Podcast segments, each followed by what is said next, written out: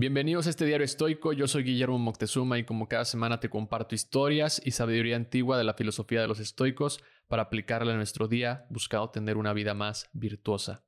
Ayer en la carta semanal que compartí, hablaba de la disciplina que debes tener también con tu disciplina, es decir, practicar la moderación, la templanza para lograr mantener un equilibrio. Si no estás suscrito a mis cartas semanales en donde todos los domingos te comparto en una carta mis inquietudes y aprendizajes de la semana, ideas que pueden inspirarte o recomendaciones en general, la carta que compartí ayer la publiqué en el blog de mi página guillermoctezuma.com y esta es tu oportunidad de leer un ejemplo de lo que puedes recibir en tu correo si te suscribes. El punto es que ayer hablaba del autocontrol en específico de cuando se trata de no forzar las cosas. Esto es muy común en los atletas porque no descansamos lo suficiente o hacemos caso omiso de las indicaciones para tratar una lesión.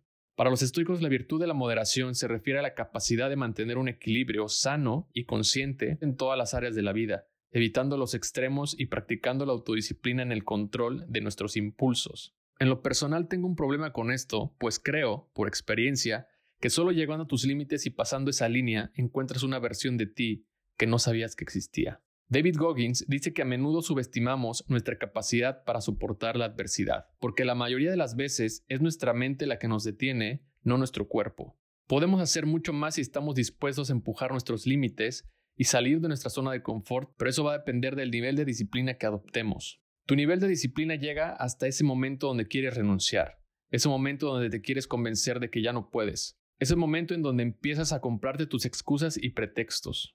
Ese es tu límite. Ese es tu nivel. Lo difícil no es llegar a ese límite, lo difícil es pasarlo y convencerte de ir más de una vez a esas zonas, descubrir nuevos niveles una y otra vez. Los obstáculos del autocontrol vienen en diferentes voces, y es importante que tengas claridad de cuáles son las voces a las que debes prestar atención. Nunca arriesgar tu vida es la primera. La segunda y quizás la más difícil, reconocer la voz de la resistencia. El autor Steven Pressfield le llama a la resistencia a todo aquello que tu mente usa para sabotearte y renunciar. Pretextos, excusas y todo lo que te puedas inventar para no hacer lo que tienes o quieres hacer. Entre más grande sea tu sueño, mayor será la resistencia. Pero encontrar un equilibrio entre la moderación y los límites de tu disciplina no es tan fácil. Se requiere entrenamiento, práctica y un gran, gran autoconocimiento.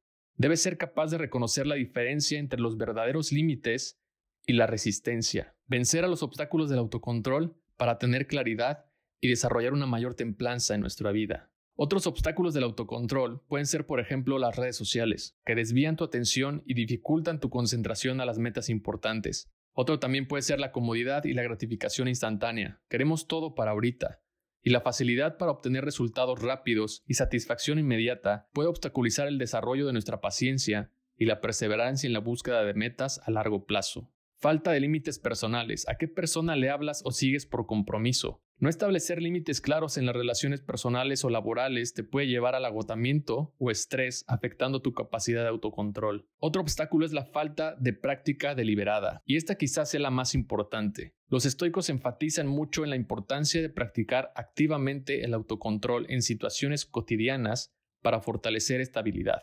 La práctica deliberada implica enfrentar conscientemente situaciones que ponen a prueba el autocontrol y la resistencia, como retrasar la gratificación inmediata, bañarte con agua fría, no usar redes sociales por un día o hacer fasting.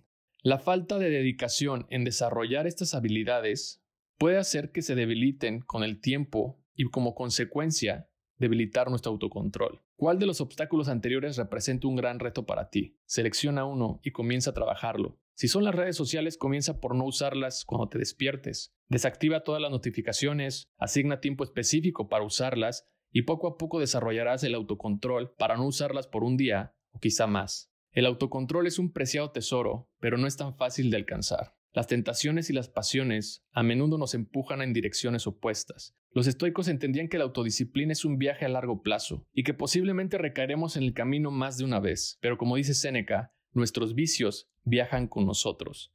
Cada día es una nueva oportunidad, pero también una nueva batalla que librar con estos obstáculos del autocontrol. Te deseo mucho éxito en la conquista hacia la virtud. Gracias por escuchar este episodio. Si te gustó, te invito a compartirlo en tus redes sociales o calificándolo y dejando un comentario. Esta es la mejor manera en que me puedes ayudar a crecer este proyecto y si te gustaría recibir una carta semanal o una postal estoica para seguir aprendiendo de esta filosofía, te invito a suscribirte a mi página guillermoctezuma.com. Nos escuchamos pronto. Bye.